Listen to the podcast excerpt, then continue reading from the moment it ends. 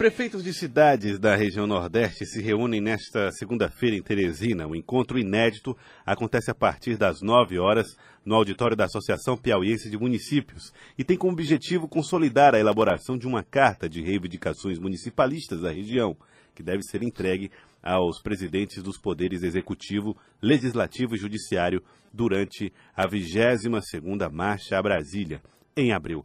Aqui nos nossos estúdios está Jonas Moura, presidente da PPM, que vai falar conosco a respeito deste e de outros assuntos. Presidente da PPM, Jonas Moura, bom dia, seja bem-vindo aqui ao Acorda Piauí.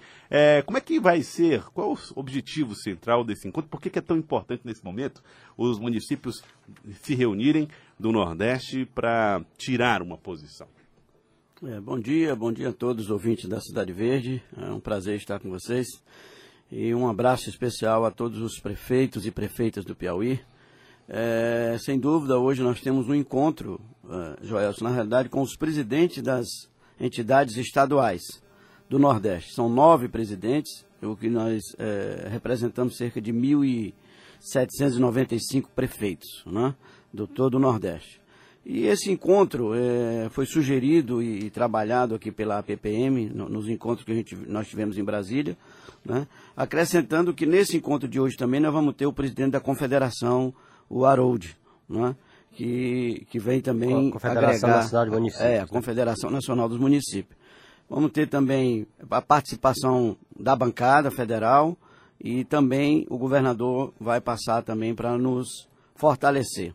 Na verdade, é um trabalho que a gente já vem fazendo do Pacto Federativo, que se fala há muito tempo desse pacto. E esse ano a Confederação, junto com as estaduais, resolveu fazer uma estratégia diferente, ou seja, de todos os itens, nós escolhemos lá seis itens, e hoje aqui no Nordeste mais um, então nós vamos trabalhar cerca de cinco itens, e realmente fazer uma pressão desses representantes dos 1.800 prefeitos, para que saia um documento, numa espécie do que os governadores já estão fazendo nos fóruns dos governadores, para priorizar aquilo que mais vem é, afligindo os municípios, que no nosso caso tem a parte do, do, do repasse, que nós queremos aumentar o repasse, né?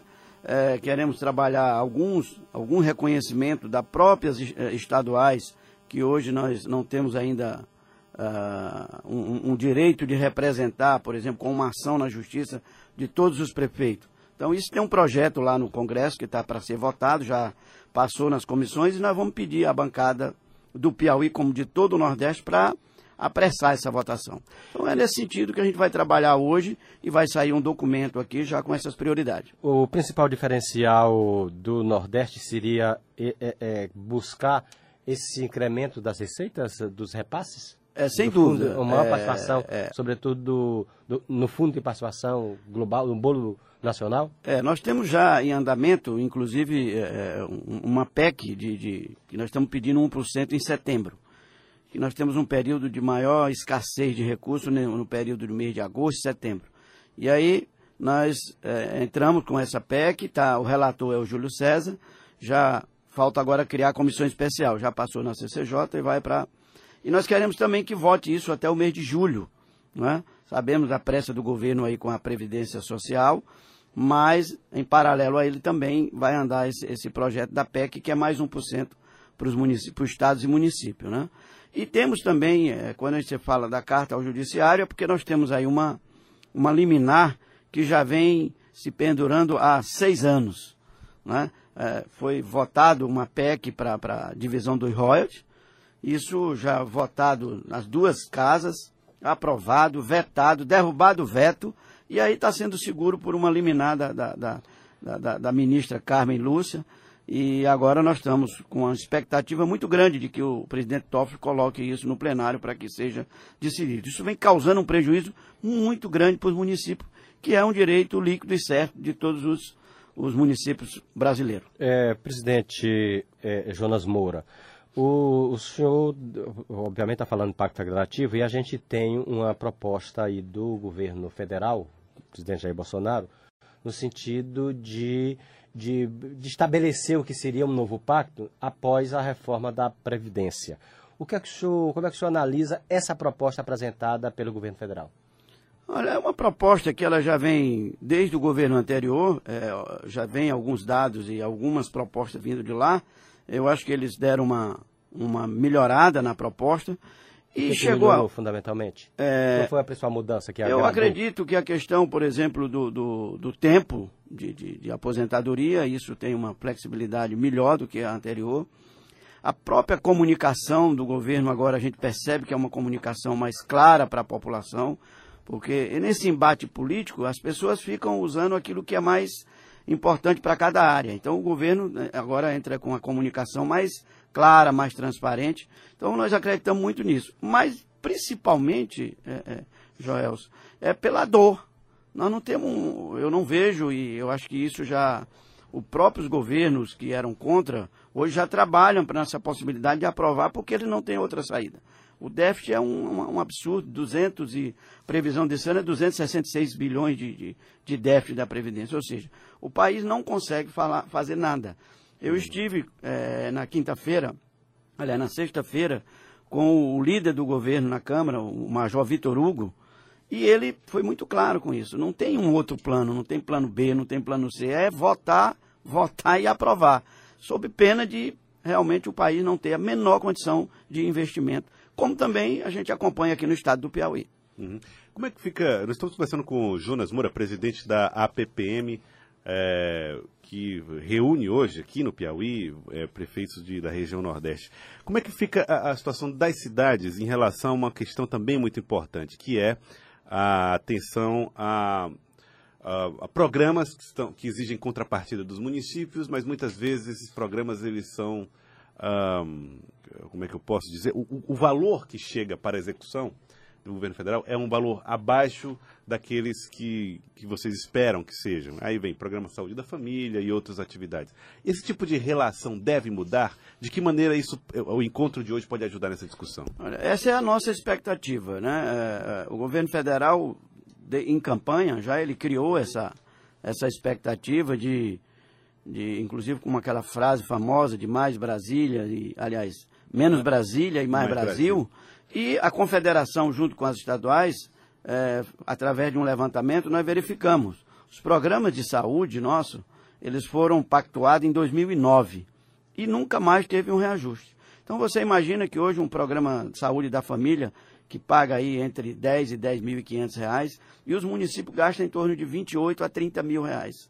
Isso por, isso, isso por núcleo? Isso por núcleo. Né? Núcleo então, que inclui um médico. Pega, exatamente, um, um médico, um enfermeiro, enfermeiro, e um técnico de enfermagem, e vem um agente de saúde e um agente de endemia, que é normalmente o, cinco pessoas que cuidam do, de uma equipe dessa. Né? Então você imagina, vou pegar um município pequeno como o nosso lá de Água Branca, sete equipes. Qual é o déficit disso aí? Então é uma, uma, uma coisa que vem sangrando os municípios e achamos que é uma oportunidade mais simples e mais fácil do governo federal, como ele quer fazer uma descentralização, que o ministro Guedes falou muito bem disso essa semana, é, que o Brasil, infelizmente, é o contrário. Né? Nos outros países, é o, é o que ele falou, fica 30% lá, 20% para os estados e 50% para os municípios. Aqui está é, tá exatamente a concentração de 70% no governo federal, fica 19% alguma coisa para o município e o restante com os estados. Então, é o que ele falou isso claramente numa entrevista, dizendo de que vai trabalhar para que isso possa mudar. Não é uma coisa que não deva mudar em quatro anos, mas que começa o primeiro passo. Estamos acreditando muito nisso. Os planos de saúde seriam um caminho uhum. mais fácil, porque eles podem fazer transferência fundo a fundo, e aí sim melhoraria muito a vida dos, do povo brasileiro através dos municípios, que é onde nós acreditamos que é a, a, a, a possibilidade mais rápida de mudar a vida das pessoas. É através do município. Uhum. Tá aí. Podemos falar? Não? À vontade. É, o senhor tem falado desse problema, pacto federativo, é, redistribuição de recursos, o, o, próprio Guedes dizendo que realmente reconhece que nos outros países, diferente daqui. Agora, toda a vida que a gente fala nisso, o próprio governo federal tem dificuldade em, em levar adiante esse pacto federativo. Estados que hoje concentram a grande fatia dos recursos, como São Paulo, Minas, Rio de Janeiro, tem dificuldade em levar adiante essa ideia de pacto federativo? O que é que faz acreditar que agora pode dar certo? Ah, segundo que, é, é, como eu falei, os municípios hoje encontram-se totalmente é, sem condições de investimento. e os índices a cada dia vem piorando. Então, Mas essa é uma realidade mais aqui do Norte e Nordeste, né? é, mas não, hoje o Brasil inteiro. Você pega estado como. Essa dependência, por exemplo, de é, depende- a participação é dependência maior aqui, né? é maior no Nordeste, sem dúvida. Mas a dificuldade é no Brasil inteiro. Você pega o, o Minas Gerais, por exemplo, é um, um caos pior do que o Nordeste hoje. Municípios sem receber sequer o ICMS. É, é, o, o mesmo É, caso do, é, é do Rio Grande do Sul. particular, né? É, Minas Gerais, nada, quase nada está funcionando, Rio Grande do Sul Exatamente, também não, Rio de Grande do Sul também não. Rio de Janeiro também não. Então, eu acho que Então- tudo isso vai fazer com que a gente repense essa questão do Pacto Federativo. E também, eh, Fenelon, nós estamos querendo aproveitar aí uma renovação que houve no Congresso. A gente acredita que praticamente metade do- da Câmara foi renovada, que esses, esses eh, eh, parlamentares venham com outra mentalidade, olhando realmente que o município é a, a esfera do, do, do pacto, que é onde tem condição de, de fazer uma mudança rápida, é quem está ali na, na frente do, do, do morador. Então, nós estamos acreditando muito nisso, é por isso. Mas essa renovação também, ela abraça uma outra ideia, prefeito Jonas Moura, que é a ideia de que o governo tem que ser um indutor, não um mantenedor, e que, por- portanto, ele tem que incentivar atividades produtivas na sociedade, na iniciativa privada, para que os, os- os municípios tenham vida autônoma.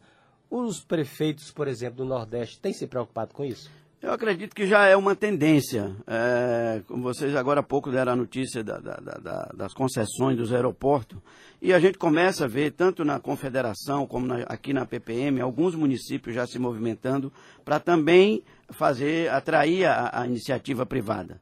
Além de, de atrair a iniciativa privada, alguns prefeitos, e a orientação nossa é nesse sentido, de que eles comecem a melhorar o suporte para arrecadar. Então os municípios também, nós ainda temos muito município que não arrecada nada, fica totalmente dependendo do FPM. Ainda tem que pagar a água do consumidor, ainda tem que pagar a energia da, da, da iluminação pública e não arrecada sequer o IPTU. Então essa é uma coisa que nós estamos trabalhando aqui na, na, na PPM para criar um suporte para principalmente os municípios pequenos que possa realmente eh, ter uma outra fonte de, de, de, de recebimento de recursos. Quando os, os governadores, eh, presidente Jonas Moura, se posicionaram, os governadores do Nordeste, em carta, ficou muito claro que havia ali uma divergência política e ideológica muito forte entre os governadores do Nordeste e o governo federal. O senhor teme que essa diferença dificulte o diálogo? O senhor teme que os prefeitos do Nordeste temem que essa, essa divergência ideológica acabe fazendo com que os, os municípios do Nordeste do Brasil sejam punidos? Não é, eu acredito assim, não, não, não, não diria que seria com a mesma velocidade, porque já é uma questão cultural e uma questão ideológica, como você falou. Mas pela necessidade que temos hoje, eh, nós vamos ter que superar esse ponto aí. Então, eu acho que o governo federal tem sinalizado, como fez agora com o Ceará, para quebrar um pouco essa questão da, da, da, da oposição e não e situação. E a necessidade, como eu estou falando, vai fazer com que a gente tenha que superar isso. Então, os prefeitos todos vão falar com os parlamentares que esqueçam a ideologia, que nós temos que trabalhar realmente uma saída para os estados e municípios. Então, eu acredito que nessa linha aí é que nós vamos chegar a um consenso e aprovar as leis necessárias. E eu queria agradecê-lo, prefeito Jonas Moura, presidente da PPM. Muito obrigado pela participação conosco aqui no Acorda Piauí. Eu que agradeço e aproveito para abraçar todos os prefeitos e prefeitas e dizer que temos hoje realmente uma reunião inédita, onde estaremos representando esses 1.800 prefeitos, com preparação de um documento que vamos levar à marcha dos prefeitos, que é o maior movimento municipalista do país. Esse ano, com certeza, passando de 5 mil prefeitos nesse encontro do dia 8 a 11 de abril. Aproveito aqui para convidar e convocar todos os prefeitos piauienses e prefeitas para que a gente vá com força total nessa marcha reivindicar os nossos direitos. Muito obrigado, Jonas Moura. Muito obrigado, presidente da PPM. Obrigado pela participação conosco aqui na Acorda Piauí. Agora, 7 horas e 29 minutos. Acorda Piauí.